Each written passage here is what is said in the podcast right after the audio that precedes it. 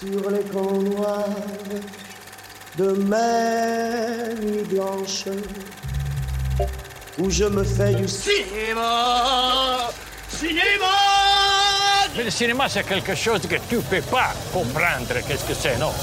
Attention Moteur Comme il a un deuxième, un troisième, un cinquième, septième. Hey Bon pour moi. On la double.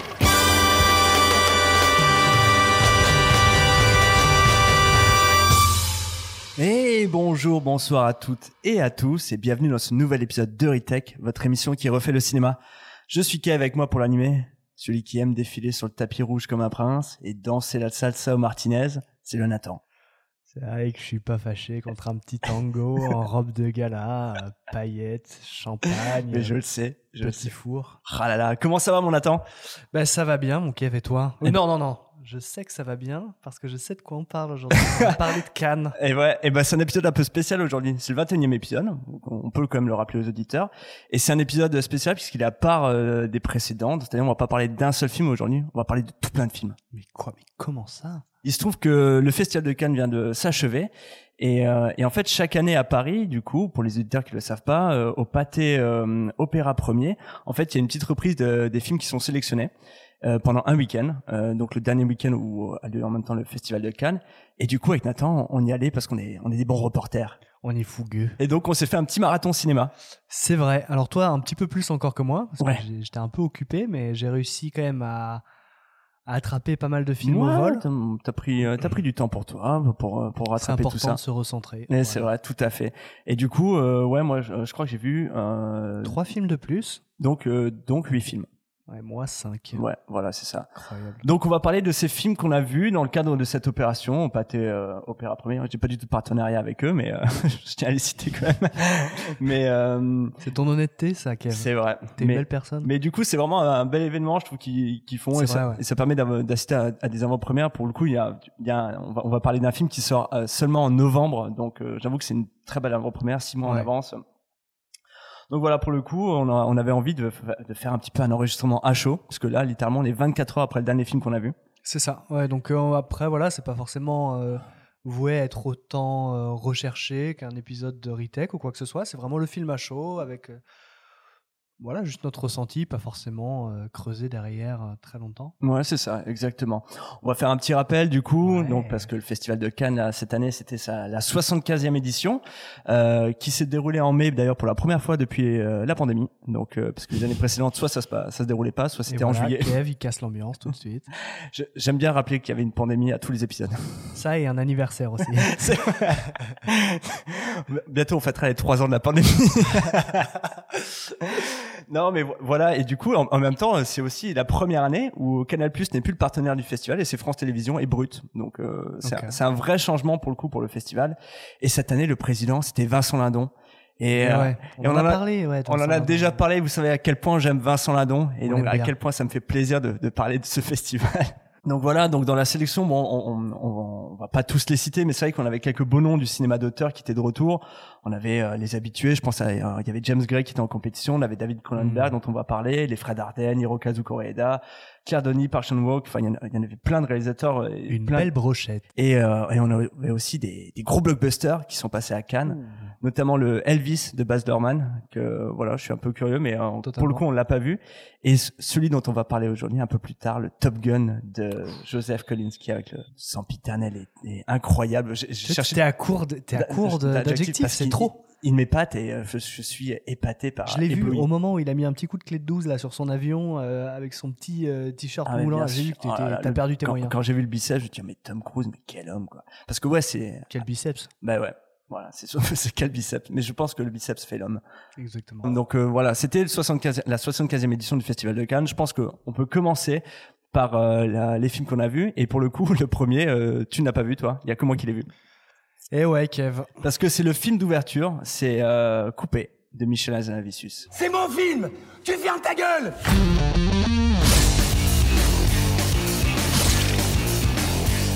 Tu me fais chier depuis le début des répétitions. Alors maintenant tu fermes ta grande gueule de con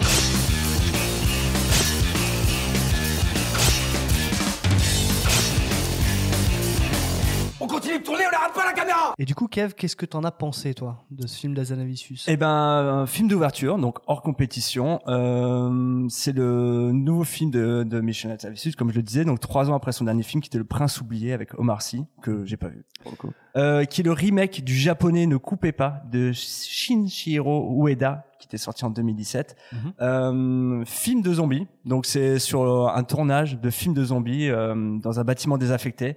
Euh, donc euh, avec Romain Duris qui est un réalisateur un peu chevronné qui euh, qui veut tout faire pour que son film se fasse. Euh, la maquilleuse est jouée par Bérénice Bejo. Forcément. Ouais, voilà, donc la femme du réalisateur pour ceux qui ne le savent pas. Euh, et voilà, et donc je sens que les trailers en disent pas long sur le film et je pense que c'est bien de je pense que c'était une bonne stratégie en fait parce que le film a pas mal de retournements qui sont plutôt bien vus et euh, moi j'ai beaucoup aimé ce film d'ouverture euh, Ok, très bien. Donc, ne euh, m'en dites pas trop. de toute façon, on ne spoil pas dans Retech, mais euh, comédie sanglante, un peu méchante, mais surtout un, un bel hommage, je trouve, à, à toute, euh, comment dire, aux techniciens du cinéma, je trouve, et à et à l'atmosphère chaotique que peut être un tournage parfois. Et euh, moi, j'ai trouvé ça assez jouissif, euh, assez jubilatoire de voir un, un Romain Duris, euh, comment dire. Au top de sa forme, vraiment, il est, il est, c'est un réalisateur qui est vénère tout le long du film. Moi, je l'ai, je l'ai trouvé génial. Euh, Bérénice Bejo dans un rôle qu'on, qu'on- moi je trouve qu'on lui connaissait pas du tout, qu'elle elle m'a trop fait marrer. Euh, voilà, je trouve que tout le film, je l'ai vu avec des amis et franchement, c'est, vraiment, c'est bien marré. C'était vraiment, euh, c'était, je, je m'attends. Au dé- le début est très surprenant euh, parce que le, le film euh, veut te faire croire qu'il prend une direction et alors qu'en fait c'est vraiment tout l'inverse. Et c'est difficile d'en parler sans Ouais, trop ouais. en dévoiler. Euh, c'est l'exercice délicat de la critique, n'est-ce pas? Mais euh, mais voilà, donc coupé à Genève 6, vraiment c'est, je trouve c'est une belle recommandation pour ceux qui aiment les comédies en plus voilà et, euh, ceux qui aiment un peu le cinéma d'horreur. Je trouve qu'il y a le film euh, Il y a de belles références aussi, oh, j'imagine. il y, a de, dedans. il y a de belles références, mais surtout c'est vrai que euh, à la fin du film, je me suis dit, mais c'est un film vraiment qui célèbre le cinéma et tous ceux qui en fait se battent avec peu de moyens pour faire un film. Et, euh, et j'ai trouvé ça très chouette en fait, et je trouvais que c'était plutôt bien vu de le mettre en film Mhm. d'ouverture du Festival de Cannes. C'est vraiment, euh, c'est une Un sorte, joli symbole. ouais, un, un joli symbole, un bel hommage. Donc coupé de Hazanavicius, euh, c'est une recommandation et, euh, et voilà. Donc euh, Je la prends. donc maintenant on va passer au second film Premier qu'on a vu tous les deux cette fois-ci. exactement, et donc on va parler des Crimes du futur de David Cronenberg. It is time to stop seeing. It is time to listen.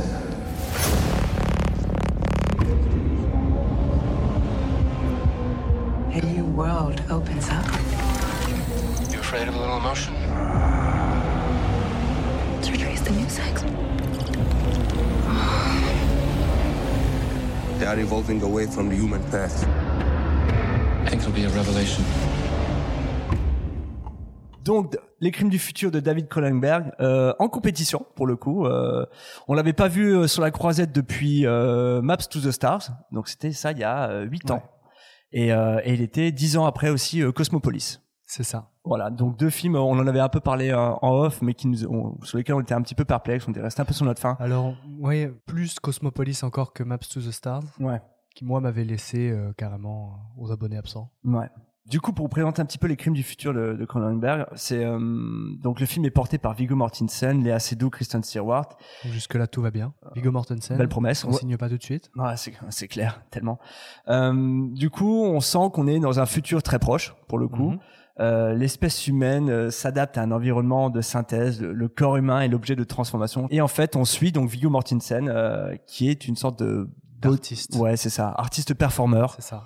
Avec son sa complice, donc joué par Léa Seydoux, et ils mettent en scène en gros euh, euh, la métamorphose de leurs organes par, par des opérations qu'ils font en public. Oui, puisque des organes, euh, on est arrivé à- dans une société où les gens ne sentent plus la douleur et Ouais. où des nouveaux organes poussent. euh, c'est une espèce de nouvelle étape de l'évolution, voilà, etc. Et, et du coup, c'est en gros, ces performances sont des ablations d'organes, des choses comme ça. enfin, Ouais, voilà, c'est ça.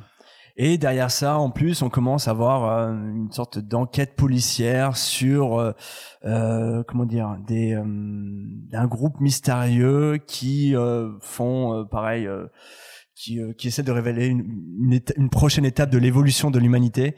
C'est c'est assez vague, c'est assez abstrait. Euh, on va pas en dire plus, Alors. mais on peut déjà on peut déjà se le dire. Nathan, toi, qu'est-ce que tu as pensé de ce film? Eh ben moi, j'avoue que J'allais voir un Cronenberg avec Viggo Mortensen. Pour moi, les Cronenberg avec Viggo Mortensen, c'est History of Violence, dont je parlerai peut-être un jour dans Tech, que j'adore, euh, qu'un de mes films préférés, je Ouais. pense. Et euh, Promesse de l'ombre, qui était aussi euh, très bien, avec peut-être quelques faiblesses, mais avec des scènes incroyables, comme une scène de, de combat à l'arme blanche dans un sauna euh, contre des gros Russes, euh, incroyable. Mm. Et, euh, et du coup, j'y allais un peu optimiste. euh, J'avais carrément réussi à oublier Cosmopolis, euh, etc. Et en fait, euh, pour moi, douche froide. Mm. Euh, je passais totalement à côté du film. Je pense que de tous les films qu'on a vus ensuite, dans les jours qui ont suivi, c'est celui auquel j'ai le moins accroché. Ouais. Et je- j'en suis un peu à un point où je vais hésiter, je pense, à retourner voir Cronenberg Ah. prochainement, puisque ça fait quand même trois déceptions de, De suite. ouais. de suite, c'est ce qui me, qui me fend le cœur. Et toi, Kev, qu'est-ce que tu as pensé rapidement de ce film avant qu'on développe? Bah, je te rejoins aussi. Je, je pense qu'on on peut se le dire euh, pour nous, pour nous deux, c'est vraiment le film le plus décevant de, de, de ceux qu'on a vus en tout cas euh, sur ce, sur ce petit marathon canois. Euh, J'avoue que moi, moi Cronenberg, euh, je suis toujours partant pour y aller, même quand je suis un peu sceptique. Tu vois, Cosmopolis, j'étais sceptique. Et le film a répondu à mon scepticisme, mais euh, ma- tout ça m'avait un peu plus plu. Mais c'est vrai que je me dis, ça fait un bail qu'on n'a pas vu un grand Cronenberg. Et j'avoue que là, euh, c'est pareil, quoi. Je- J'en suis sorti mais déçu, euh, profondément ennuyé. En fait, j'ai euh, j'ai trouvé que tout, tout le film a, a des bonnes idées, mais qui sont jamais exploitées, qu'on on part dans plein de directions différentes. Euh, L'enquête policière, vraiment, c'est euh, c'est c'est vraiment un, c'est un lourd fardeau pour le film qui déjà qui en avait pas besoin. C'est ça, une enquête complètement creuse. Ouais. Euh, en plus de ça, j'avoue que le... je suis pas très fasciné moi par l'univers de la performance, Ouais. performeurs, etc. euh, dans, le- dans le cadre de l'art contemporain. Et c'est vrai que là, ils sont vraiment mis sur un piédestal pour quelque chose qui, moi, me laisse vraiment de marbre, quoi. Ouais. C'est-à-dire que pour moi, ça n'exerce aucune fascination, ce Mm. qu'ils proposent. Donc il y a eu cette, il y avait déjà cet univers-là, plus le fait que le, pour moi, le, le scénario n'a pas un, un intérêt euh, incroyable. euh, on stagne un peu dans cette histoire-là. On a du mal à définir le propos du film Mhm. et, euh, et en tirer un intérêt vraiment.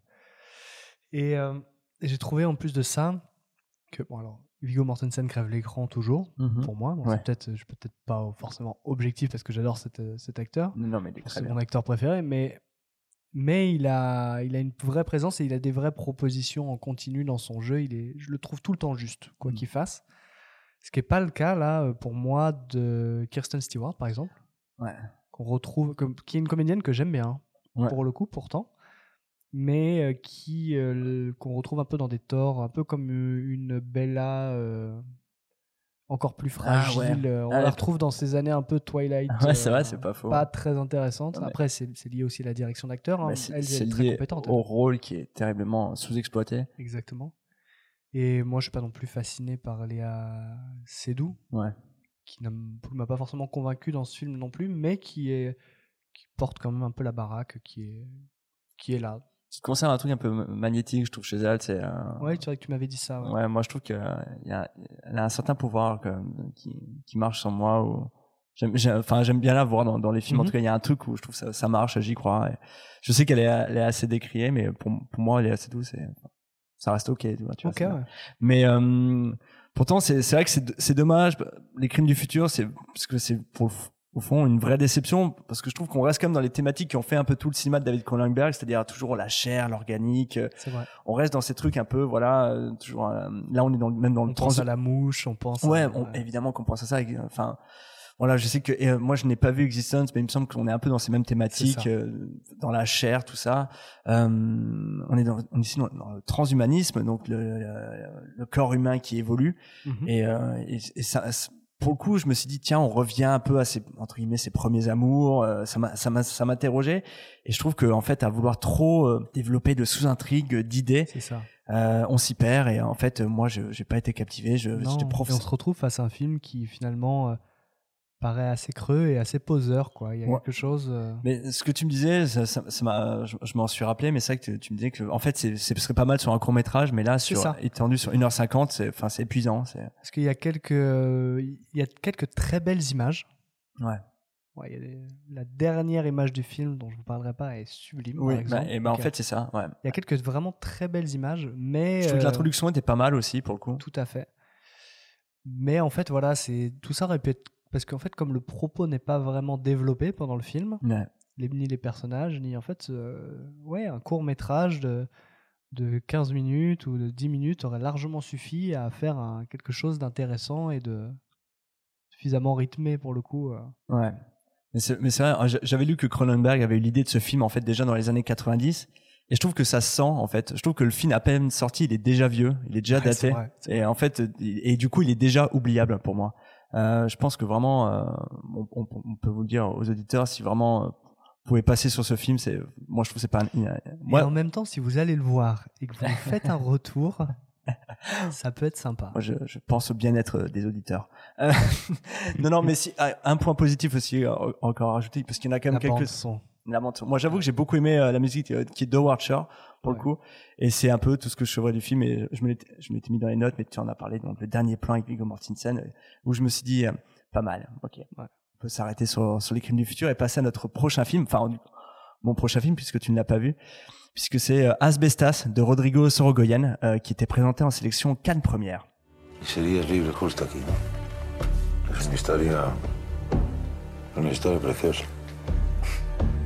¿Tú crees que este sitio para mí es un capricho? No, Sean. Este sitio para mí es todo. Es mi proyecto de vida. No, yo no. Mío y de mi mujer. Yo no pienso eso. ¿Qué piensas?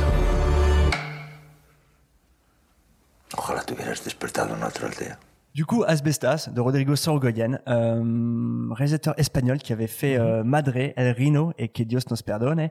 Euh, moi, j'avais vu El Rino, euh, thriller politique euh, magistral. J'ai trouvé ça, j'avais trouvé ça ultra maîtrisé. euh, C'était super bien fait, euh, dialogue et tout, tout, tout le tempo. euh, C'est euh, c'est tendu, haletant. Moi, vraiment, euh, El Rino, j'avais j'avais été vraiment fan. C'était un peu dans mon haut du panier l'année où c'est sorti.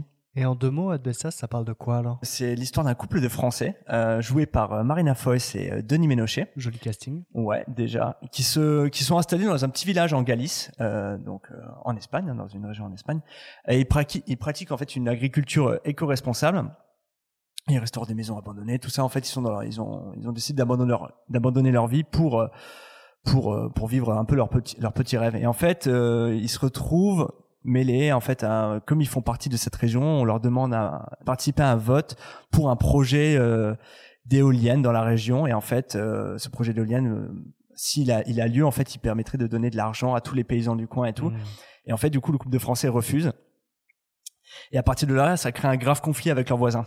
Donc, on est sur un thriller, pour le Mhm. coup, euh, que j'ai trouvé, on peut le dire tout de suite, moi j'ai trouvé ça formidable. J'ai trouvé ça, euh, c'était un, ça m'a tenu en haleine, mais tout le film, j'ai été tendu tout le long. Donc en fait, à un bout d'un moment, euh, sans, sans spoiler, ça arrive très vite. Euh, notre couple français en fait commence à se faire euh, Harcelé. Ouais, à chahuter d'abord par euh, par les paysans du coin, puis euh, euh, puis harcelé, et enfin et ça ça va. euh, Bien sûr, ça va monter crescendo. ça va monter exactement. C'est, c'est, mais c'est une montée progressive, crescendo, qui est, qui je trouve est bien menée. C'est jamais trop. C'est, ça monte à la bonne vitesse. dosage. Ouais, c'est, c'est super bien fait. J'avais lu une critique qui disait que ce film c'est un peu les chiens de paille en Galice. Et j'ai, Ah. j'ai tu, tu l'as vu les chiens de paille? Ouais. Et j'ai trouvé que c'était plutôt bien dit. Et je, Ok, et je intéressant, saurais, je saurais pas comment décrire mieux le film que ça. Donc voilà, donc le film en plus de ça, du coup, il, il parle beaucoup du, du décalage social et, euh, et linguistique aussi que j'ai trouvé très intéressant. Mhm. Donc le couple, notre couple de Français parle espagnol, mais c'est vrai que tu sens que euh, les gens du coin, ils, ils les acceptent pas, ils sont pas du tout, ils font pas du tout partie du truc, et en même temps, ils arrivent aussi à se faire comme des amis. euh, Il y a tout un truc sur euh, la peur de l'étranger, la peur de l'autre, et surtout en fait, euh, comment dire, la légitimité que certains ont alors qu'ils sont là depuis par exemple deux ans, contrairement à ceux qui sont là depuis en fait 50 ans quoi. Et euh, c'est-à-dire qu'à un moment on a vraiment ce côté un peu presque redneck où les paysans deviennent juste euh, des grands malades Ouais. euh, à faire des choses euh, abominables euh, contre ces pauvres, ces pauvres, ce pauvre couple. Et il y a un moment, une scène que j'ai trouvé brillante, digne d'un western, vraiment qui est puissante, un plan fixe. Sans en parler trop. Est-ce qu'on spoil là Non, ça la on, question. on, on spoile pas, mais où du coup on a euh, les points de vue des deux parties. Et en fait, à ce moment-là, euh, Ah. on comprend. On comprend les, les enjeux des uns et des autres et on comprend pourquoi chacun agit comme il agit. Et j'ai trouvé ça brillant parce que du coup, à ce moment-là, en fait, le film il devient pas manichéen du tout. Il est très nuancé. Euh, et en fait, euh, ça nous interroge. Moi, je vraiment sur le film, je me dis, bah, je peux pas leur en vouloir à ces pauvres paysans en fait de de vouloir une vie meilleure parce que en fait les mecs galèrent et tout. Et en même temps, euh, c'est que de- ces Français, ils sont un, c'est un petit peu des arrivistes et tout. Et en même temps, tu comprends aussi le projet de, ce- de ces Français qui veulent pas qu'il y ait d'éoliennes dans Bien cette sûr, région. ouais. Il y a tout un truc là-dessus, je trouve, qui est bien mené.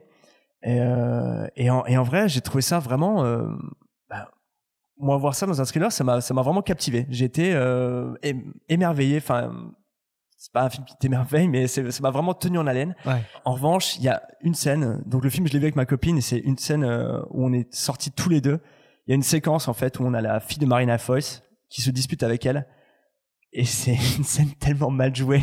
Oula. C'est, c'était vrai. Quoi C'est, euh, bah la fille joue vraiment très très Ah. mal. C'est, c'est-à-dire que là, ça devient théâtral.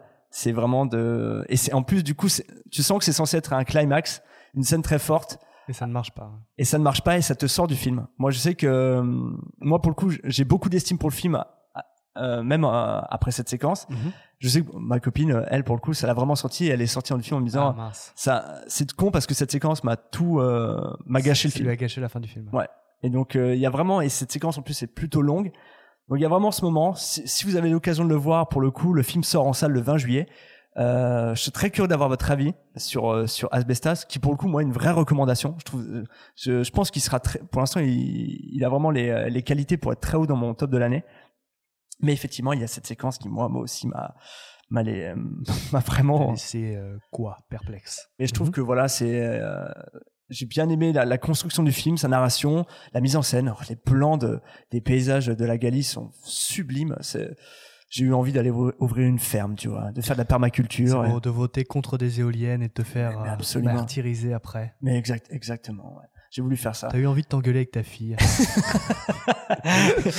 Exactement. En fait, en voyant cette séquence, j'avais plus envie d'avoir de fille.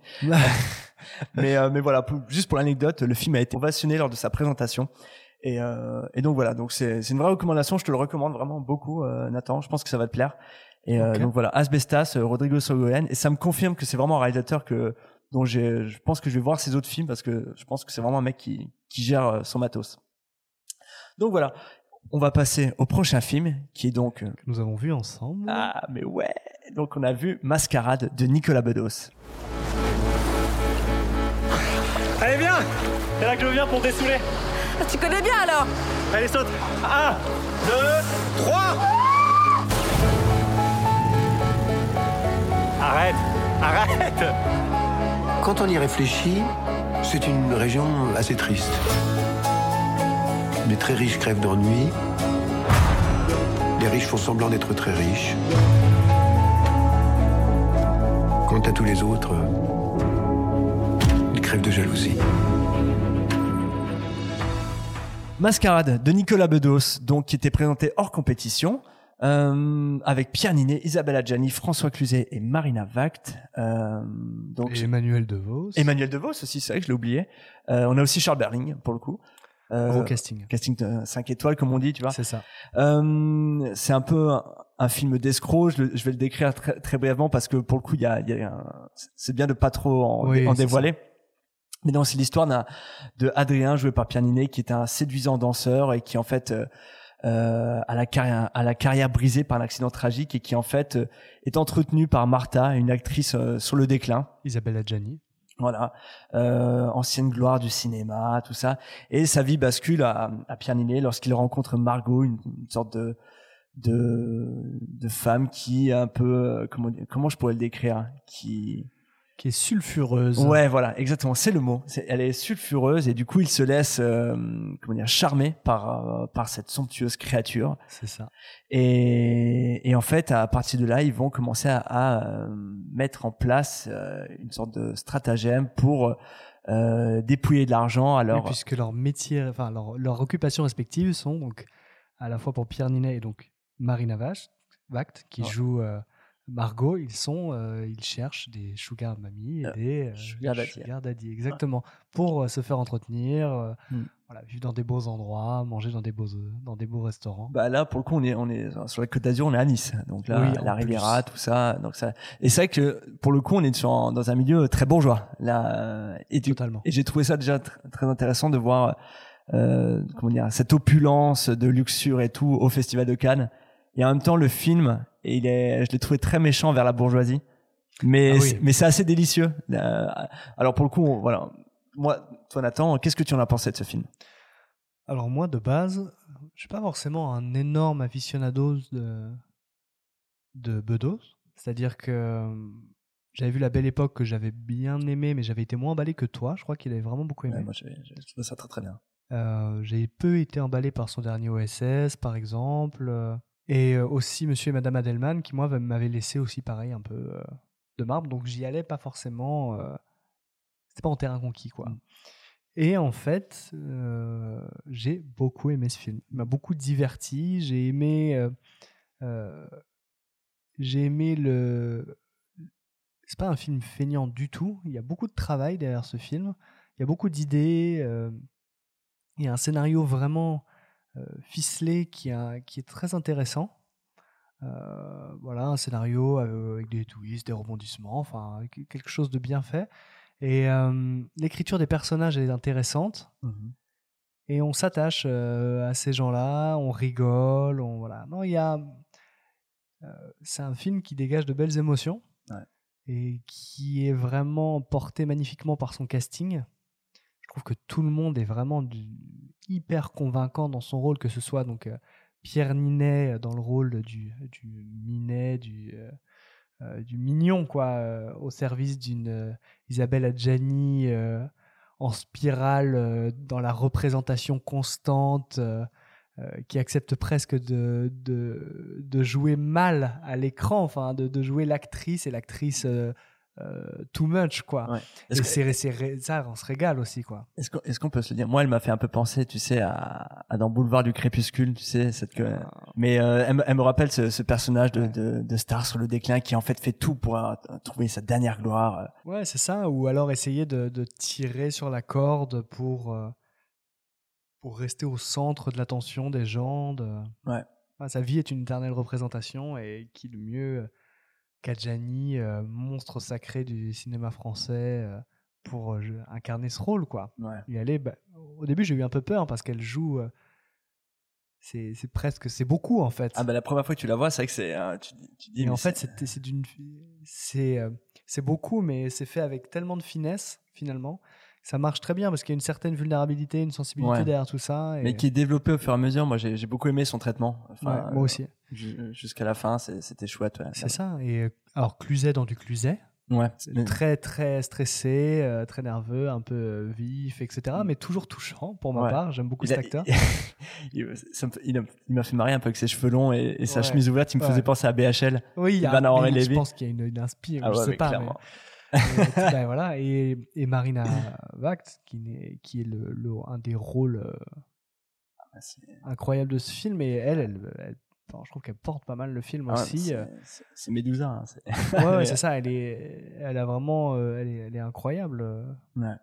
Je l'ai trouvé, j'ai trouvé son personnage extrêmement fort, bien écrit, euh, Mhm. assez insondable.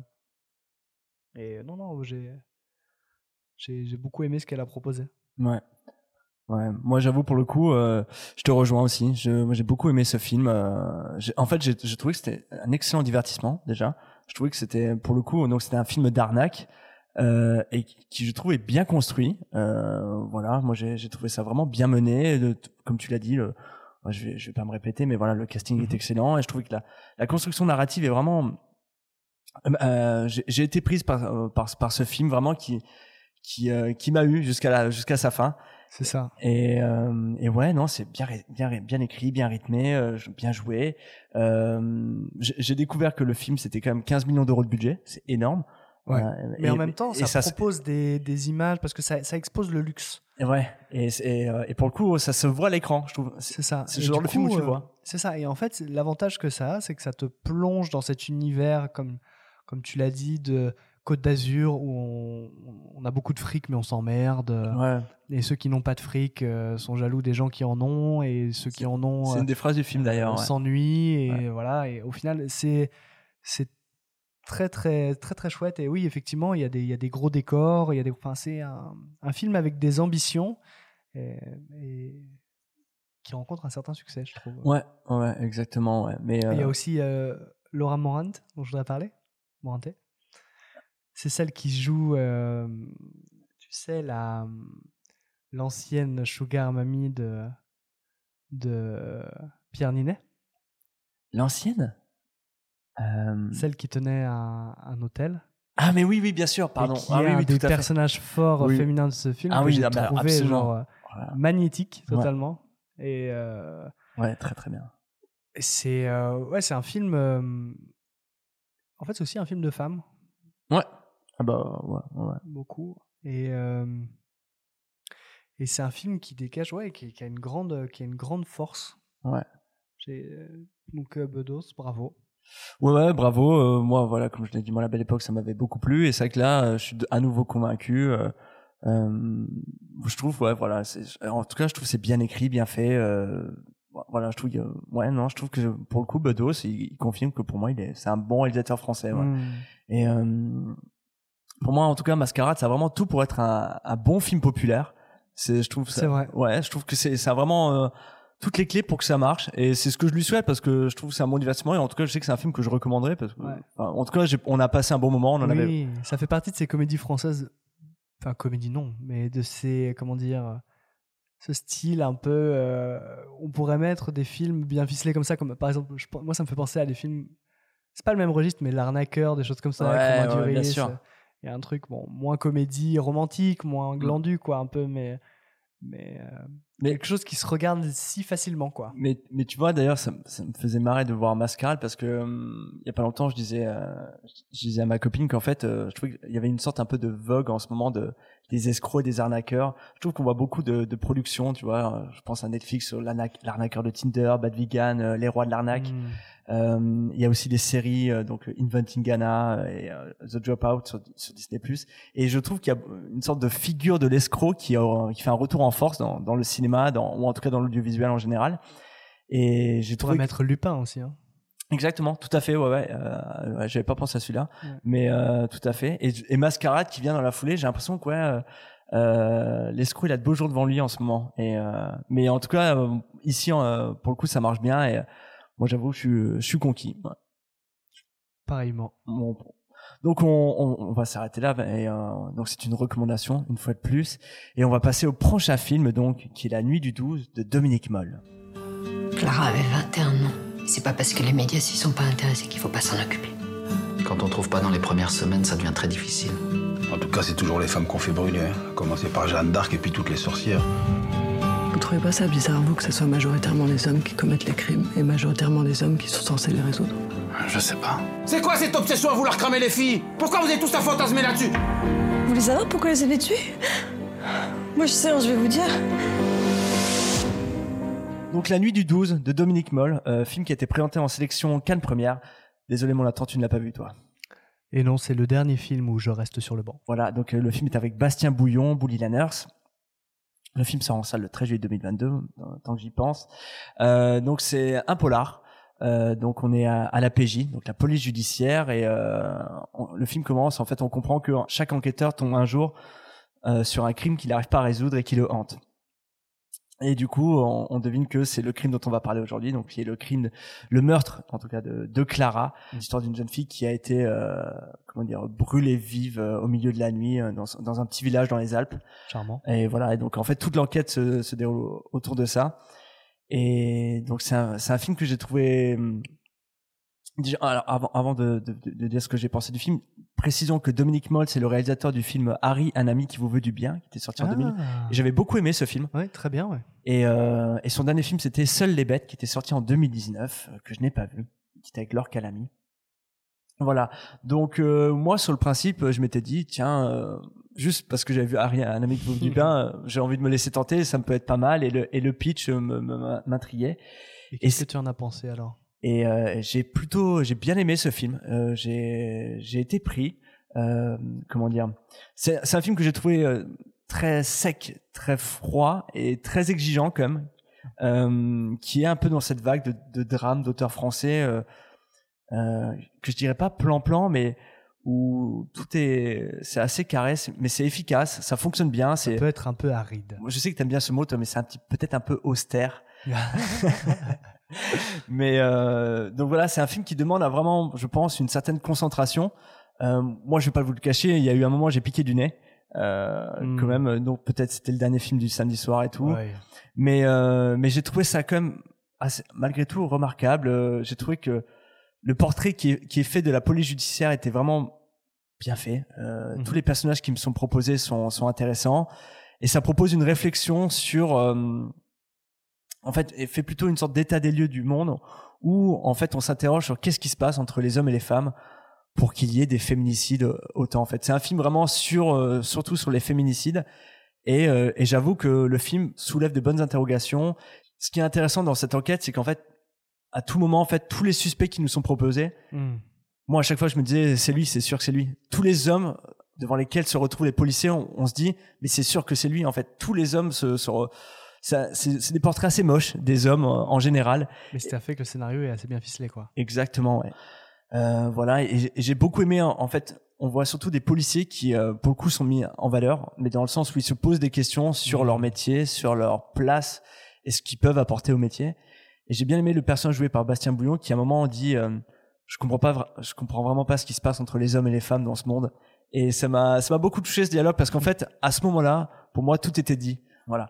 Je trouve que c'est un film qui, voilà, est fait d'une telle manière que moi j'étais pris au trip. Il y a eu des moments où, par exemple, on, on montre ces moments où le policier va annoncer la mort de la fille euh, aux parents. Et euh, donc tout est montré, c'est c'est déchirant, hein, comme on le sait. Euh, et j'ai et j'ai trouvé que cette scène était pour le coup appropriée à, à ce moment-là du film. C'est c'est sûr que je vous propose pas un, thriller, euh, comment dire, euh, efficace, mené tambour battant et tout. C'est un film qui, qui vraiment pose les bases d'une enquête qui prend du temps et où les indices sont très peu nombreux et c'est euh, Oui, su- sur un thème comme celui-là, ce serait plutôt euh, l'enquête et l'envers du décor. Et pour la tension, on verrait par exemple jusqu'à la garde. Ouais, bah ouais, il y y a un peu de ça, ouais, exactement. ouais. Voilà, c'est mais c'est ça, qui serait de l'autre l'autre côté pour le coup. hein. Mm. Et et donc voilà, je- bah, un peu comme tous les films qu'on a vus là pendant ce, ce marathon, on y allait un peu presque à l'aveugle, euh, vraiment sachant un peu juste ce que les réalisateurs avaient fait. Et ça, c'était un- c'est un film qui m'a qui a réussi à me prendre euh, et à me prendre au trip et, euh, et je suis je suis content de l'avoir vu. Voilà. Donc la nuit du 12 de Dominique Moll. Et maintenant, on va passer à Leila et ses frères euh, de Said Roustaé, euh, ce cher réalisateur iranien qui nous Qu'on a avait découvert il y a très peu de temps là pour le coup. Et on en avait déjà parlé euh, dans l'épisode sur les films de 2021 qu'il avait réalisé. La loi de Téhéran. Exactement, qui était l'un de nos films préférés de l'année, euh, si ce n'est mon préféré pour ma, pour ma part en tout cas. Pas loin en tout cas pour moi aussi. ouais. Et euh, donc Leila et ses frères euh, qui sort en salle le 24 août 2022 et qui était en compétition pour le coup. Leila et ses frères, ça nous parle de de Leila tout simplement qui a dédié euh, toute sa vie à ses parents et à ses quatre frères et on suit cette famille qui en gros coule sur les dettes à cause d'une crise inédite, enfin économique euh, qui a lieu en Iran. Oui, Euh, pas seul. Ouais, c'est ça. Il y a- pas d'emploi. euh, Ouais, voilà, On sent, on- le- ouais, on sent le poids des sanctions effectivement internationales. C'est une société difficile, quoi. C'est ça. dis- que l'introduction du film déjà, c'est quand même l'un des frères qui en fait doit quitter l'usine dans laquelle il travaille parce que elle vient de fermer et que c'est les, les CRS en gros qui viennent. Euh, qui... Scène hyper bien orchestrée. Là, Quelle introduction. Ah ouais, là, on sent le, le talent du coup de, de Saïd Roustahi pour les scènes euh, avec la figuration, comme on a pu en voir euh, des dans La Loi de Téhéran, où il y a des scènes hyper emblématiques. C'est un mec qui sait euh, mettre en scène la- les masses. Ah bah, et le... ah bah là pour le coup c'est en plus c'est le chaos quoi. Dès, dès l'introduction on est dans un chaos total. Ça ça court de partout, ça hurle, ça ça, ça, frappe. Ouais, il a une vraie notion, il y a un vrai truc visuel avec le gigantisme parfois pour, pour lui. Il réussit vraiment à intégrer ces gens qui sont tout petits dans des choses immenses, comme par exemple les machines qui s'arrêtent Ah de l'usine. C'est assez incroyable à voir parce qu'on sent que c'est pas de la, du CGI. Mm. J'en ai pas l'impression Ah en tout cas. mais moi non plus. ouais. Et c'est impressionnant en fait de voir les rouages. De... On a l'impression dans les temps modernes, quoi. Il y a Oui, quelque chose d'impressionnant. ouais. Exactement. ouais. Et euh, donc euh, rien que pour ça, chapeau bas. Après, on revient vers quelque chose de plus intimiste pour la suite du film, puisque c'est un film euh, qui parle de la, de la famille et de la, de la société iranienne. On se resserre un peu plus sur eux. Ouais. Et toi, par exemple, du coup, Kev, après avoir autant aimé la loi de Téhéran, qu'est-ce que tu as pensé de, de ce film, Leila et ses frères Eh ben, écoute, euh, deuxième film, et euh, excusez-moi, mais en fait, euh, j'ai l'impression qu'on tient l'un des, euh, l'un des plus grands nouveaux réalisateurs actuels, en fait. Enfin, là, pour le coup, en deux films, moi, il m'a mis mais. Euh, de tous les films qu'on a vus, euh, c'est mon préféré. C'est euh, de tous les, et de même de celui qu'on va parler après. C'est vraiment celui qui m'a, qui a vraiment, c'était de nouveau un uppercut, et je trouve, et j'ai trouvé ça fascinant de voir à quel point Saïd Roustaï arrive à faire tenir son récit qui est ample pour le coup. Il, se passe beaucoup de choses euh, dans cette famille et qui tient tout sur la seule force de ces dialogues. Mais c'est, et des affrontements, des conflits qui ont lieu. C'est-à-dire que Et le talent de ces comédiens. ça pourrait presque être du théâtre, mais en fait, euh, tout dans le film me fait dire que c'est plus que ça et c'est plus puissant que ça. Et, euh, et j'ai, beaucoup aimé. Alors pour le coup, en plus, on, on peut le dire. Enfin voilà, c'est comme une sacrée fresque ce film qui dure 2h49. Ouais, tout à fait. Mais le temps passe assez vite parce que le film est particulièrement rythmé et on apprend à découvrir au fur, au fur et à mesure cette, c'est une plongée dans, dans cette famille et c'est un peu un film spirale, pareil, Ouais. comme on, retombe, on tombe un peu petit à petit, les, les choses vont mal, etc. On essaie de s'en sortir et tout et tout. Et, euh, et j'ai trouvé qu'on s'attache en fait assez vite à ces personnages Ouais. qui sont tous imparfaits, tous. Ah c'est ouais. comme la, la loi de Téhéran, vraiment, c'est des, des gens qui, ont, qui sont pétris de défauts, à part peut-être, euh, et encore, cette fameuse sœur aux quatre frères qui essaye de, qui essaye de les tirer Ouais. de, de- du poids de la tradition, de l'honneur. Et moi, c'est ce qui m'a le plus Mm. plu dans ce film. C'est. euh, j'ai connu des, des, des- des gens iraniens et euh, j'ai souvent, je les ai souvent entendu parler du poids de, de cette euh, structure dans Mm. la famille iranienne, de la tradition, des. Une société où il y a beaucoup de devoirs Ouais. envers les personnes plus âgées, la femme envers le mari, la- le mari envers la femme. C'est toute une, toute une suite de devoirs comme ça qui s'empilent les uns aux autres et ça a l'air assez étouffant dans Ouais. des familles très traditionnelles, tout du moins. Et c'est ce que le film aborde. Il y a cette thématique de l'honneur, euh, d'un père de famille euh, qui, euh, complètement aveuglé, euh, il serait- enfin voilà, est prêt à, à tout pour euh, pour euh, pour être considéré par son par l'immense Ouais, clan de- dans lequel il fait duquel il fait partie. Il y a ses frères euh, qui eux ont tous près de la quarantaine, sont tous dans des situations de loose sont tous- totale. sont tous au chômage. Et cette fille, euh, cette sœur, Leila, qui essaye de les sortir de là et qui, elle aussi, est dans une situation, enfin, elle est la boniche de, sa, de, la, de la femme de son père. quoi. Ouais, Enfin, c'est ça. Et, et donc, c'est euh, c'est assez. On sent cette, cette société étouffante Ouais. totalement. Tout le film est assez oppressant. ouais. Tout le film est assez oppressant parce qu'on a envie qu'ils réussissent à se sortir de ça, mais en même temps, on sent qu'ils sont dans une espèce de cercle vicieux dont il est très difficile de sortir. Ouais. Et j'ai trouvé le casting incroyable. Ils sont tous. Chaque comédien. Et en fait, ce qui est fou, c'est qu'on est dans ce film, donc, comme je dis, qui, a- qui peut être assez sombre, euh, puisqu'on est vraiment dans, dans, dans la vie de ces gens qui essayent de s'en sortir au milieu de ce marasme économique. euh, et ils sont pas tous futés, ils, sont pas, ils ont plein de défauts, etc. Donc c'est beaucoup de losers, quoi, aussi. Donc c'est très compliqué. Et en même temps, il y a des scènes où on rit, il y a des scènes vraiment de d'émotion. Enfin, moi, il y a une scène qui m'a presque tiré une larme. Mm. Euh, Il y a des scènes où j'ai vraiment ri parce que quand, du coup, quand ces personnages imparfaits vivent des moments de bonheur, tu y crois parce que tu as Ouais, vu tous leurs défauts, tout leur parcours. Et, et ces moments-là, tu as l'impression de les vivre avec eux. C'est très fort, Mm. ces, ces scènes. Donc, euh, on sent vraiment, euh, c'est c'est très bien écrit. Ça me fait penser à, par exemple, je sais pas, les Trois Sœurs de Coréda, Ah, ou des ouais. choses comme ça.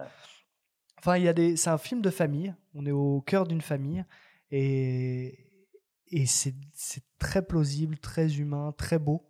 Ouais. Et ça dit beaucoup de choses de la société iranienne. Moi, c'est un cocktail qui me plaît vraiment beaucoup. L'a- on l'a pas dit dans le film, en fait, ils sont animés par euh, cette envie de vouloir ouvrir une boutique absolument. C'est ça. Et c'est assez puissant parce que tu sens que c'est vraiment, entre guillemets, presque. C'est leur échappatoire. Ouais, c'est ça, et c'est le, le dernier espoir pour vraiment sortir de tout ça et avoir quelque chose à eux et puis sortir. Fonder une famille, acheter une maison, avoir une vraie vie à eux, quoi. Ouais, c'est ça. Tu sens qu'ils sont et qui, en fait, ils- pour le coup, ils sont tous là. Tu sais, chez papa, maman. Ils, ils ont parce qu'ils ont pas le choix. En fait, ils ont pas d'autre choix. Et on a un des frères qui a 50 ans, tu vois, qui est quasiment tout le temps chez les parents. C'est tous ces portraits sont sont touchants. Moi, ça m'a et et en même temps derrière, il y a le film. Il, il est il est dramatique parce que tous les choix qu'ils font, c'est presque tout le temps des mauvais choix. Ouais. Et, euh, et c'est, c'est, c'est terrible, c'est terrible ce que ça nous dit de, de la société iranienne, de, de la- du poids de la famille. Euh, Moi, j'ai trouvé que ce, qui, ce que j'ai trouvé vraiment dingue dans le film, c'est que, ok, il dure 2h49, mais alors en 2h49, en fait, c'est Roustaï, il arrive à nous parler de la crise économique, de la crise du système de la santé, euh, du poids des traditions, comme tu l'as dit, de l'incapacité de la femme à exister euh, dans, dans, dans ce système, et, euh, et puis tout simplement, voilà, du conflit générationnel aussi qui existe. Euh, et donc on sent que tout ça, on est dans une société qui est au bord de la rupture en fait. C'est ça. Et, et tout le film, tu vois, tu sens qu'on on est sur une tangente et qu'on et qu'on est vraiment, on n'est pas loin de que ça tout explose. Ce qu'on ressent aussi beaucoup dans la loi de Téhéran aussi, quoi. Tout à fait, exactement. Parce ouais. que c'est un portrait de l'Iran au vitriol à chaque fois. hein. Mais en, en deux films, j'ai l'impression que ouais, Cédric il, il- il nous parle tellement bien de, de, de l'Iran, euh, voilà, et, et, et, et- et j'ai pas l'impression qu'il survole son sujet. À chaque fois, c'est il le fait de- de- d'une belle manière. Tu vois. Par- quand je parlais du système de santé, par exemple, c'est vrai que c'est juste une scène où ils sont à l'hôpital.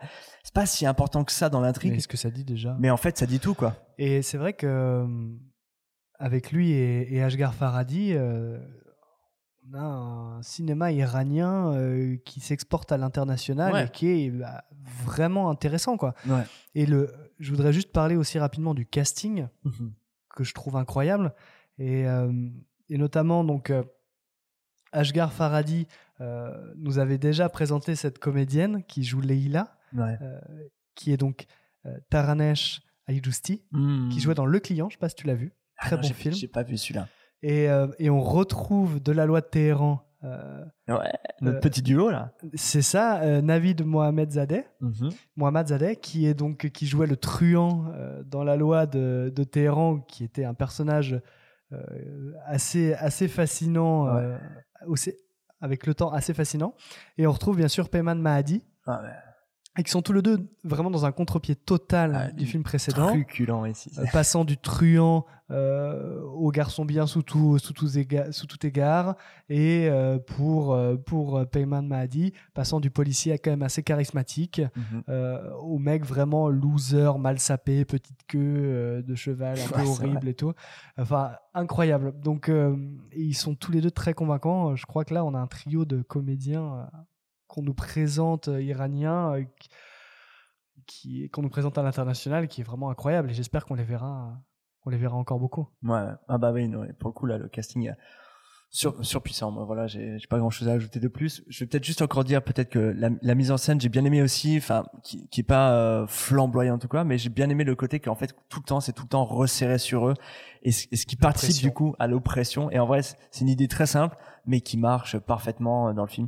Donc voilà, donc euh, Leila et ses frères, je le redis, ça sort, enfin, ça sort le 24 août 2022, et euh, vraiment, c'est euh, énorme recommandation. Si vous avez aimé La Loi de Terrain, ou même si vous n'avez pas vu, il faut foncer le voir. Je- Ouais, découvrez un peu ce et- cinéma iranien. et euh, surtout, allez le voir au cinéma parce que je peux, je peux vous l'assurer, c'est pas un film dont on sort euh, indemne, mais vraiment.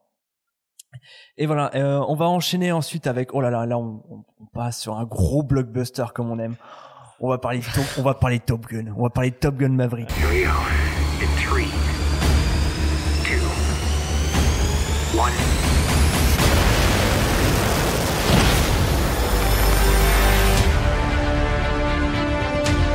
We're going into combat on a level no living pilot's ever seen. Not even him. You think up there you're dead. Believe me.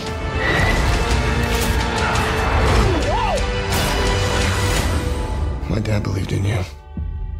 I'm not gonna make the same mistake. entre euh, Leila et ses frères et le prochain film euh, qui est donc de Park Chan-wook.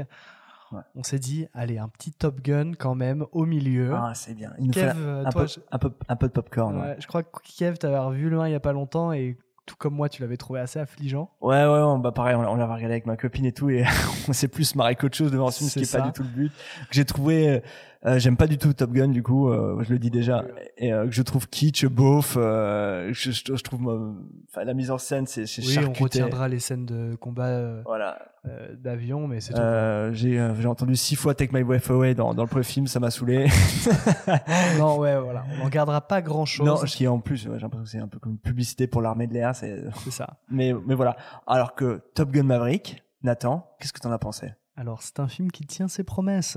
C'est-à-dire que ce n'est pas du tout un film des années 2020, encore moins, peut-être même pas des années 2010, peut-être même pas des années 2000. C'est un film euh, qui- des années 90 avec un gros lifting visuel euh, qui est plus rythmé, Ouais. moins glandu peut-être, moins insupportable. C'est-à-dire qu'il n'y a pas de il n'y a pas vraiment ces longueurs qu'il y avait dans le 1 qui te sortaient du film et qui te faisaient vraiment hausser les sourcils en disant genre Ouah, film qu'est-ce que tu es en train de me faire? Ouais.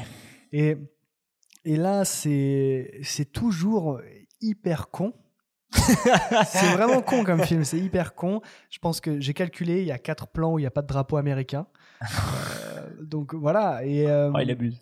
mais mais euh, et c'est un film euh, voilà on voit encore des mecs qui font du football américain pendant une scène très longue je pense 10 minutes Ouais, mais ce, ressenti coup- 30 ce- ce coup-ci, elle est justifiée par rapport à la scène de volet du, du premier. oui ok mais voilà le revival qui font du du du, du rugby ils sont tous ultra stuck bien bien épilés sur la plage Ah torse ouais. nu euh, avec un Tom Cruise qui fait 30 piges euh, et Alors, je te, je te coupe ça, parce que c'est vrai qu'on l'a pas dit. Donc, en, en- deux mots, c'est vrai que pour le coup, là, le scénario de ce deuxième opus, parce qu'on est c'est- vraiment obligé d'en parler ouais, en deux deux, juste histoire de dire qu'en gros, c'est Tom c'est Cruise l'armée a- américaine qui attaque le Canada On peut- ou pas on sait pas quel pays ils attaquent hein. En tout cas, il y a de la neige. C'est il y a de la neige et des montagnes c'est sûrement le Canada qui a Peut-être un peu d'US, on sait pas.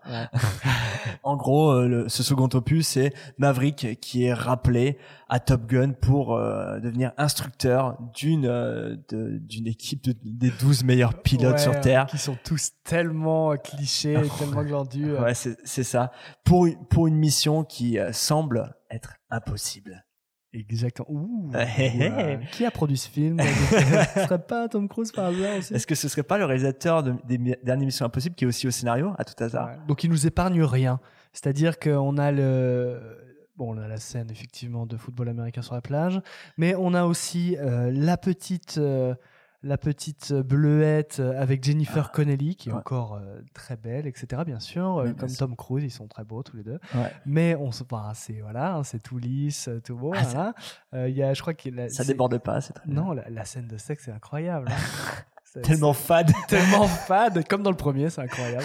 On dirait que les, les mentalités n'ont pas, pas évolué. Mais, Ah, c'est clair. Mais bon, après voilà, c'est très bien comme ça. mais- Et on voit un Miles Teller aussi, donc euh, de Oh, Whiplash, dans le rôle de Bradley Bradshaw, le fils de Goose. Et on sait que c'est son fils parce qu'ils ont la même moustache. Sachez-le. Ah ouais, mais alors pour ceux qui ont oublié, Goose c'était l'ailier de, de Maverick, Tom Cruise, qui est mort, dans- mort. Dans, le premier, ouais. Il s'est éjecté, il s'est bouffé le cockpit, ce con. c'est vrai. Mais c'est dur, ouais. Et, euh, et du coup, on- voilà, son fils qu'on reconnaît à sa moustache, donc. Et donc voilà, il y a un peu cette Qui histoire. joue aussi les mêmes chansons au piano, donc euh, tel père tel fils. Incroyable. Euh, Il y a un peu euh, le, le rival euh, concon, euh, Ah, trop fort, trop musclé, euh, joué par Glenn Powell. Et, euh, et voilà, et bien sûr, il y a les scènes de bataille aérienne. On sent le poids de la nostalgie dans ce film. Oula, et, oui. Et du coup, dès la scène d'introduction de Top Gun Maverick, elle c'est un copier-coller de la du, du premier film. Je l'ai vu le film il y a une semaine, le premier Top Gun, c'est littéralement la même chose, les, les mêmes effets, le, même étalonnage. Ouais, c'est ça, c'est ça. Il y a toujours, bizarrement, le soleil n'en finit pas de se coucher sur ce film. C'est vrai. C'est vrai que ça, mais, ça, mais ça donne des plans très beaux. Qui est beau. Ils ont tous leurs petites lunettes aviateurs tout le temps. Ils Mais- sont tous, euh, ils sont tous très lisses, très beaux. C'est ça. Mais du coup, je t'ai coupé parce que tu voulais nous parler des scènes de vol. Et ça, c'est assez incroyable. hein. Ouais. Je pense que c'est un peu comme dans le premier. Il y a une. euh, Voilà, on y croit. Bon, c'est pas non plus euh, les scènes pour moi de. de... Ça n'a pas le côté euh, viscéral d'une scène de bataille euh, aérienne comme dans Dunkerque ou des choses comme ça. Je veux dire, c'est c'est pas une révolution en termes de mise en scène. Mais il y a tellement de pognon et il y a quand même des- un vrai effort de plonger au milieu de tout ça. On est pris, surtout au cinéma, on est pris par le son, on est pris par l'image. Il y a quand même quelque chose. C'est pas, c'est pas mal. C'est pas mal. Bon. Et, euh, et du coup, en fait, à regarder avec un second degré, évidemment, bien sûr, mais c'est un film assez réjouissant. Ouais, et puis bah, tu dis second degré, même, même je trouve au premier degré, c'est-à-dire en termes d'action, franchement, ça, j'en ai pour mon argent, tu vois.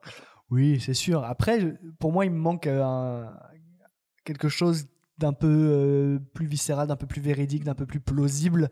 Parce que là, on est vraiment que dans des choses qui sont forcément irréalisables. Oui. Mais euh, moi, il me manque ce, ce truc-là que j'avais retrouvé dans Dunkerque, par exemple, ou des choses comme ça, que j'ai pas là. Et. euh, mais par contre, oui, c'est c'est que des c'est le futuroscope le truc, tu vois, euh, pour prendre un exemple un peu cheap. Ouais, Il y a un truc un peu comme ça, quoi. Ouais, ouais. Mais euh, non, mais c'est mais c'est- vrai que ça donne pour le coup euh, des très beaux plans euh, d'avions qui sont mais qui vont à des vitesses supersoniques. euh, C'est vraiment. je Oui, trouve- ils vont à Mac 10. Ah, c'est vrai qu'ils vont à Mac 10. Pas plus, hein. Pas plus, pas moins. Mais euh, non, non, ça, ça marche très bien. C'est et ce que j'aimais dans ce film, c'est aussi qu'il y a un vrai enjeu pour le coup. Contrairement au premier Top Gun, c'était vraiment juste euh, qui est le meilleur pilote. Là, on a quand même un enjeu, une menace, et donc en fait, le- l'entraînement a une vraie vocation, c'est-à-dire de Vaincre le Canada? Exactement. Ouais. Puisque la mission est impossible. Alors pour- pour les auditeurs qui n'ont pas vu Top Gun Maverick, en fait, on ne sait jamais qui est l'ennemi. En fait, il y a- C'est ça. Il y a C'est juste tellement policé. il y a juste ouais voilà c'est ça. On- il faut pas vexer euh, Mais- quelqu'un. Mais quand même, il y a de la neige. Donc on se demande si, a- euh, tu a- vois, à tout moment, s'il y a un mec qui parle un peu russe, quand même, ça peut devenir un peu chaud. Euh, Moi, j'avais pensé à l'Iran, mais je pense que Roustail il a dit non non. Ah, Non, tu non, vois. non, ouais. c'est mort. C'est forcément le Québec. Et euh, mais après c'est vrai qu'il y a de la neige du coup donc là on peut s'interroger. Mais euh, non et surtout en plus l'ennemi on le voit jamais en fait on voit que des grands, ca- des grands là, casques noirs. C'est vraiment années 90 hein, euh, en termes de représentation et de, de manichéisme. Il y, a, mais il y a un critique ça m'a fait beaucoup marrer qui disait que en gros en fait de, de, de voir tous ces casques noirs et tout et l'enjeu de cette mission ça lui a rappelé le combat de l'étoile de la mort de, de. Star Wars. Mais tu sais en plus ce, ce même objectif Oui, ils doivent envoyer un missile euh, dans un pff, dans un trou de souris. dans quoi, deux mètres carrés de. Ouais, c'est ça. Mais c'est vrai que ça, je trouvais que ça a le même enjeu en tout cas, mais euh, mais mais à nouveau, Oui. comme tu dis, voilà, peut-être premier, second degré. En tout cas, on se laisse prendre. Et qu'est-ce qu'on s'est dit en sortant? On s'était dit, euh, le film nous a offert exactement ce qu'on attendait, ni plus ni moins. C'est ça, débrancher le cerveau, prenez des pop-corn. Je me suis pas ennuyé. Euh, Contrairement au premier Top Gun, j'ai trouvé ça bah, du coup ouais, réjouissant parce que c'est bien fait, ma- machin tout ça. Et il y a un truc aussi, je trouve que Tom Cruise c'est un peu l'une des dernières grosses superstars. C'est vrai. Et, euh, et tu sais, c'est un des acteurs où- auquel je me dis encore aujourd'hui, je vais voir un film avec Tom Cruise, tu vois. C'est plus que le film, c'est parce qu'il y a aussi Tom Cruise dedans. Moi, il, est- il, il incarne un vrai truc où j'ai envie de voir C'est ces un, ouais, c'est un peu le Jean-Paul Rouvre américain. Ouais, c'est ça. C'est vrai, ouais, je vois ce Mais- que tu veux dire. Mais euh, donc, donc voilà, et, euh, et à nouveau, bah, ouais, je suis pas déçu. Et tu, tu sens qu'il a pris un peu la main sur ce film et qu'il a enlevé tout ce qui allait pas. Oui, parce que c'est un mec quand même qui, qui balance des missions impossibles qui sont. euh, quand on t'aime un peu le film d'action, le blockbuster euh, qui t'entraîne, bah voilà, c'est- une super franchise, tu vois. Ouais, ouais, ouais. Et, il- et c'est pour ça que j'étais assez confiant, c'est de le savoir aux manettes en tant que producteur et tout, parce que c'est un gars que je pense qu'il peut épurer tout ça et, et, et garder juste l'essence. D'ailleurs, Ouais. il y a, je disais que bon, il y a un drapeau américain à tous les plans pratiquement, mais c'est pas forcé ce patriotisme, c'est pas au cœur du film. Moins que le premier, ouais. Ouais, c'est ça. C'est donc non, ouais, euh, Top Gun, divertissant. euh, Voilà, c'est, j'ai vu que c'est là, c'est le, le c'est plus le film du samedi soir. Ouais, bah, là je viens de voir que c'est le plus gros démarrage de Tom Cruise aux. États-Unis, qui- qu'il est en train de cartonner en France aussi. Je pense que ça, c'est la recette d'un bon film que qu'on peut voir tous ensemble. Voilà. Et euh, mais en vrai, euh, ça marche. Tu vois, je préfère carrément voir ça euh, qu'autre chose ou quoi. Mais je trouve que c'est un film qui, qui qui fonctionne très bien et j'étais content de le voir. Et et, euh, et voilà. Ouais, c'est un bon divertissement pour, euh, pour rire, manger des pop-corn. euh, C'est ça. Et se prendre des, des, des, des liasses de billets en effets spéciaux dans le visage. Ouais, c'est ça. Mais je, mais je pense que c'est peut-être un film que dont le cinéma avait besoin aujourd'hui pour en ramener un peu de monde en salle et, Bien et sûr. ça fait du bien. Et on sait que c'est important. Enfin, Tom Cruise, c'est quelque chose qui lui tient à cœur Ouais. aussi. Exactement. Et, euh, et ouais, tout ça, Et- c'est et bien. d'a- D'ailleurs, le film a été sélectionné hors compétition à Cannes et Tom Cruise avait reçu, a reçu une palme d'honneur pour l'ensemble de sa carrière d'ailleurs euh, Hmm. à ce propos. Et je voilà, je trouve ça bien parce que enfin je ouais, je sais pas, moi je trouve ça cool parce qu'on qu'on célèbre un peu ce mec aussi euh, qui a qui a eu des hauts débats mais euh, mais euh, c'est un- indéniable de dire que c'est un des plus grands acteurs, je trouve en tout cas de cinéma De d'action. cinéma d'action, bien sûr. ouais. Et producteur, du coup, aussi. Ouais, exactement. Euh, passons à notre dernier film, le dernier film qu'on a vu lors de ce- notre marathon canois, donc Decision to Live de Park Chan-wook. 우리 일을 그렇게 말하지 말아요. 우리 일 무슨 일이?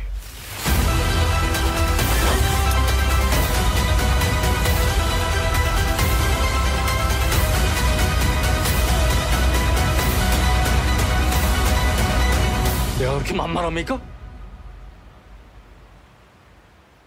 내가 그렇게 나쁩니까? Decision to Live de Park Chan-wook, donc qui sort en salle le 29 juin 2022 et qui était en compétition et qui a d'ailleurs reçu le prix de la mise en scène. Tout à fait mérité. Euh, pour vous le pitcher en deux mots, parce qu'en fait il en faudrait vraiment beaucoup plus, euh, puisqu'on est quand même sur une, une intrigue assez euh, labyrinthique. Euh, donc on suit un détective chevronné qui est euh, Jun qui enquête sur la mort suspecte d'un homme survenu euh, au sommet d'une montagne. Mhm. Et euh, très vite, euh, on, on oublie l'hypothèse d'un suicide et on pense à un meurtre et euh, on commence à soupçonner Sor, Sa femme. Sor, Soré, Soré. Soré, donc euh, qui est la femme et en même temps à ce moment-là, euh, notre cher détective commence à avoir à ressentir une certaine attirance envers cette personne. une veuve noire? N'est-elle pas une veuve noire? Exactement. etc. Ouais. Euh, Nathan, qu'est-ce que tu as pensé de ce film? Alors moi j'ai euh, Pa- Park Chan-wook, c'est un réalisateur que j'aime beaucoup. J'avais revu Mademoiselle peu de temps avant d'aller voir le film, qui m'avait toujours autant plu par ses choix visuels, par son scénario et par sa reconstitution incroyable, le sens du détail, etc. Enfin, Ouais. C'est un film qui en met plein les yeux. Tout le monde a encore en tête évidemment aussi Old Boy. Exactement, ouais, tout à fait. Moi, Old Boy, euh, c'est un des films avec lesquels j'ai grandi. hein. Ouais, Euh. Personnellement, euh, je le regardais, j'étais ado. euh, la scène du marteau, incroyable quoi. Pa, pa, pa. Et, les tibias, tout ça. Ça vole. clair. Et non, non, top. Et moi, j'avais beaucoup aimé aussi Lady Vengeance. Je sais pas si tu l'as vu. Ah non. Très bien, je te le conseille, mon Kev. Ok. Et, et du coup, ce film, euh, alors c'est drôle parce qu'on va terminer par le film sur lequel on n'a pas du tout le même avis. Mais moi, c'est mon film préféré de ceux qu'on a vus euh, Mm. durant ces durant ces projections-là. Je trouve, euh, en fait, ça m'a beaucoup touché. Moi, l'histoire entre ces personnages, ça n'a rien à voir avec Mademoiselle. C'est pas, un- je trouve que c'est pas du tout le même style de film Mhm. ou avec Old Boy, ou avec Lady Vengeance d'ailleurs. Enfin, je trouve. Et c'est un film euh, qui est plus poétique pour Park Chan-wook, plus lyrique, et euh, qui prend un peu plus son temps et qui est plus dans l'introspection des personnages, Mhm. où on suit vraiment cette histoire d'amour et le parcours intérieur de ces, des, des protagonistes. Et en fait, j'ai beaucoup aimé l'écriture des personnages. euh, et bien sûr, il y a toujours les gimmicks de Park Chan-wook. Il y a des moments aussi très drôles. euh, comme à chaque fois qu'il y a des flics coréens, euh, il y a toujours des, des doubles coups de pied, euh, des trucs, euh, voilà, c'est des, des poursuites où ils sont essoufflés. voilà, il se passe toujours des trucs improbables et très drôles. Ouais. Ça nous rappelle de Chaser, ça. par exemple, ouais, c'est fou, c'est incroyable ces, ces stéréotypes du cinéma coréen, mais c'est croustillant. Et, et moi, j'ai trouvé aussi que la mise en scène, alors je comprends totalement le prix, Mhm. parce que j'ai trouvé qu'on avait une caméra tout en acrobatie, euh, en inventivité. Enfin, à chaque fois, j'étais c'est j'étais devant le film mais je pouvais pas m'empêcher d'être sur le cul et de me demander comment ils avaient fait tel plan euh, de trouver l'idée incroyable et en fait euh, la caméra est extrêmement mouvante très belle il y a beaucoup de très belles lumières aussi enfin c'est un travail de cadrage de mise en scène top là moi j'ai trouvé que la dernière scène euh, Hmm. était très il y avait des images mais splendides Ouais. splendide. Et euh, donc c'est un film qui m'a beaucoup plu. J'ai adoré le, le casting aussi. Mhm. Euh, je les ai tous trouvés très justes. Tang, Tang Wei. Park Hae-il Ouais.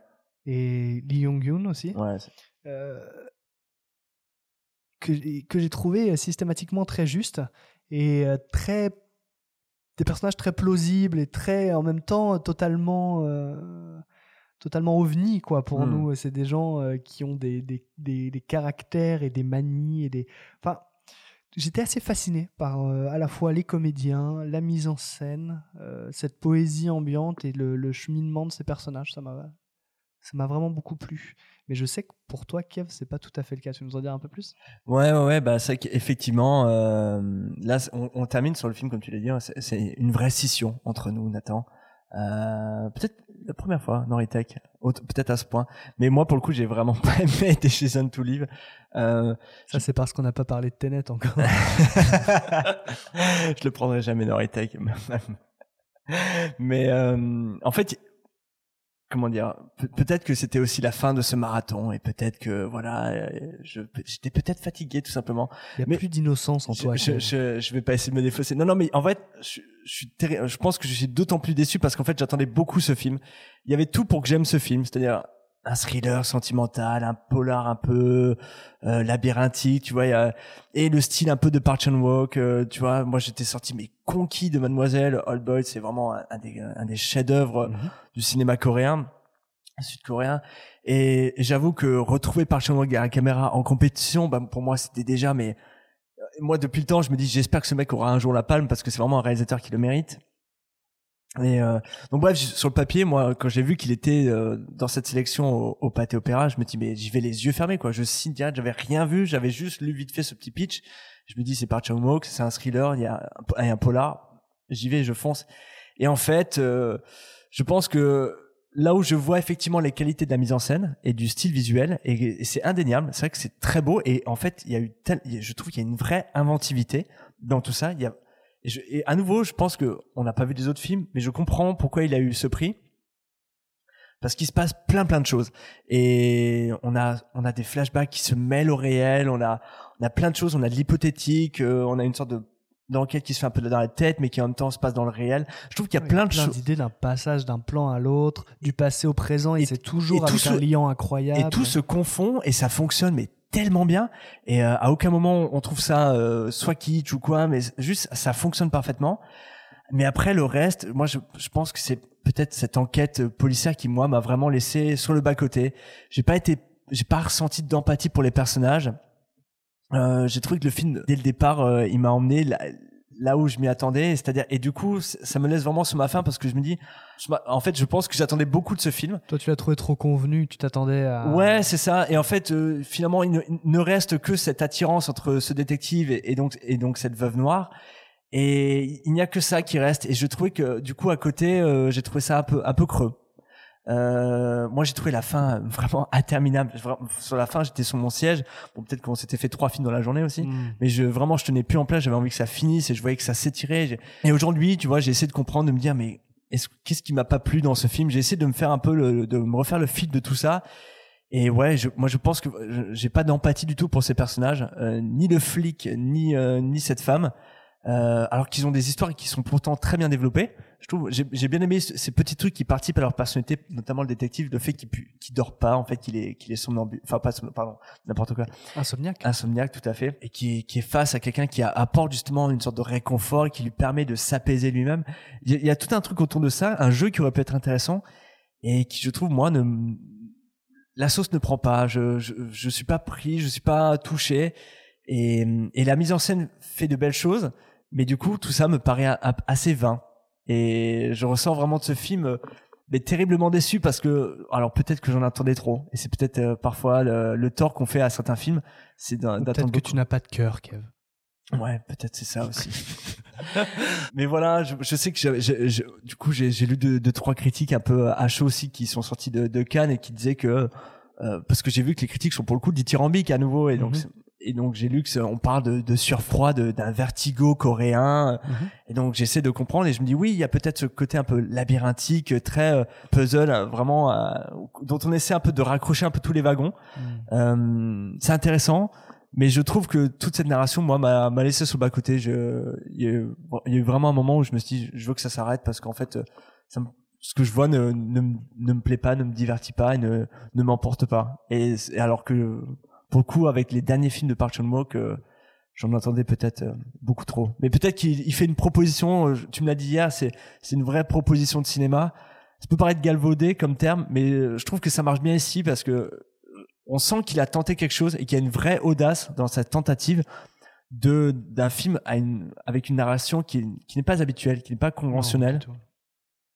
Et peut-être que c'est un film qui mérite un revisionnage. Je, je, je me suis déjà dit ça. euh, voilà, mais, mais en tout cas, c'est c'est c'est un nom pour moi. C'est c'est pas le film qui m'a le plus déçu de cette Mhm. sélection, mais c'est vraiment celui sur lequel euh, je Tu, le- tu, avais le plus d'espoir et, et peut-être tu n'as pas euh, trouvé ce que tu espérais. Quoi. C'est ça.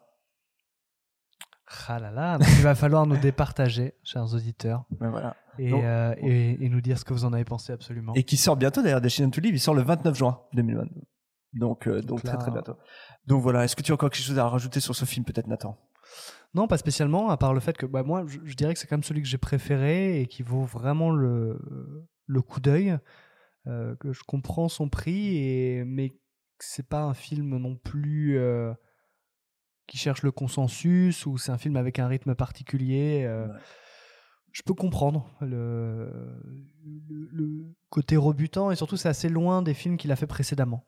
Donc je pense qu'en fait euh, c'est pas un film qui ressemble selon moi au film qu'il a fait avant ça.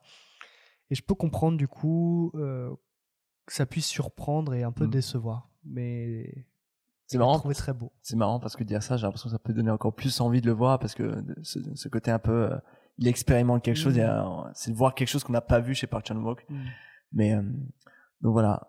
Bon, on va s'arrêter sur, sur tous les films qu'on a vus. J'aimerais faire juste un petit point sur la Palme d'Or qui est revenue pour la seconde fois à Ruben Östlund après The Square pour Ouais. son film Sans filtre euh, en VO Triangle of Sadness. Pas mal comme titre. Ouais. Donc euh, je, pense que je préfère le titre euh, Ouais, VO. clairement. Euh, j'ai hâte de le voir. J'ai j'ai très hâte de voir cette Ça palme. fait plein de beaux films à découvrir encore tout ça. Mais c'est ça, ouais. Euh, moi, ce qui me rend curieux, c'est de savoir est-ce que les films dont on a évoqué aujourd'hui vont peut-être se retrouver à la fin de, de notre top de l'année? On verra ça dans, dans quelques mois. Et, euh, et juste un dernier petit point sur le prix, j'ai trouvé ça m'a fait marrer parce qu'on a on a quand même il y avait les frères Dardenne qui étaient au- dans en Mhm. compétition avec leur film Tori et Lokita. Ils ont quand même réussi à partir avec un truc. Ils ont quand même réussi à partir avec un prix. forts. Mais parce que voilà, le jury de Vincent Ladon leur a quand même filé le prix du 75e anniversaire. et, et ça me fait marrer de me dire que j'aimerais bien savoir si même s'ils viennent sans film, on leur file quand même un truc, tu sais. C'est ça, le prix du, du plus beau ne pape. Les frères Dardenne. ah oui. Ah, mais Lindon aussi, forcément. Bah ouais, c'est ça. On pouvait que, euh, que donner un truc aux frères Dardenne. Ouais, ouais. Mais d'ailleurs, je trouve intéressant que apparemment le, le film euh, Triangle of Sadness, c'est apparemment un film contre, euh, enfin, qui, qui s'amuse à, à être très méchant vers la bourgeoisie. Et je, je sens que c'est un film qui a évidemment dû plaire à, à Vincent Ladon, qui est, euh, Oui, un, quelqu'un de très militant. ouais. Donc voilà, donc c'était c'est la fin de notre émission sur le Festival de Cannes 2022. Mais quel marathon on attend, n'est-ce pas? Mais oui, on en refait quand tu veux. Ouais, c'était c'était vraiment c'était un chouette week-end. On s'est maté euh, des sacrés films, Ouais. Euh, des films qui vont, je pense, ouais, en tout cas marquer euh, notre année, ça c'est sûr. Et voilà, j'étais tr- j'étais très content de faire ça avec toi et avec tous les gens qui ont participé avec nous aussi à, à ces projections. Euh, voilà, euh, ben on va se quitter là-dessus. On fait un petit un petit rappel comme d'habitude puisqu'on est sur les réseaux sociaux, sur Facebook, Twitter et surtout Instagram. Euh, les, tous les agrégateurs de podcasts, donc Deezer, Spotify, Apple Podcast, Google Podcast, Castbox, Castro, Amazon Music et tant d'autres. Mais euh, en fait maintenant, je vous l'ai déjà dit, mais tapez juste Ritech sur Google et euh, Exactement. Même euh, devant Amazon. Donc voilà, merci de nous avoir écoutés les amis. On espère que cet épisode un, un peu spécial euh, pour le coup euh, vous aura plu. On est très preneur de vos retours. Qui sait peut-être que vous étiez aussi à, à ce au pâté opéra premier. Donc si vous avez vu les films, bah dites-nous. Et si vous étiez au festival de Cannes, bah, bah, franchement vous avez de la chance. Mais dites-nous que c'est ça. Mais euh, on est on est preneur de vos retours et on espère que ouais c'est un petit format qui vous aura plu. N'hésitez pas à vous abonner à, à notre émission et euh, et on vous dit à très très bientôt pour un, pour un retour à la normale euh, avec des films qu'on va choisir euh, qu'on n'a pas encore choisi mais on va voir. Allez, bye les auditeurs. Bye bye les éditeurs.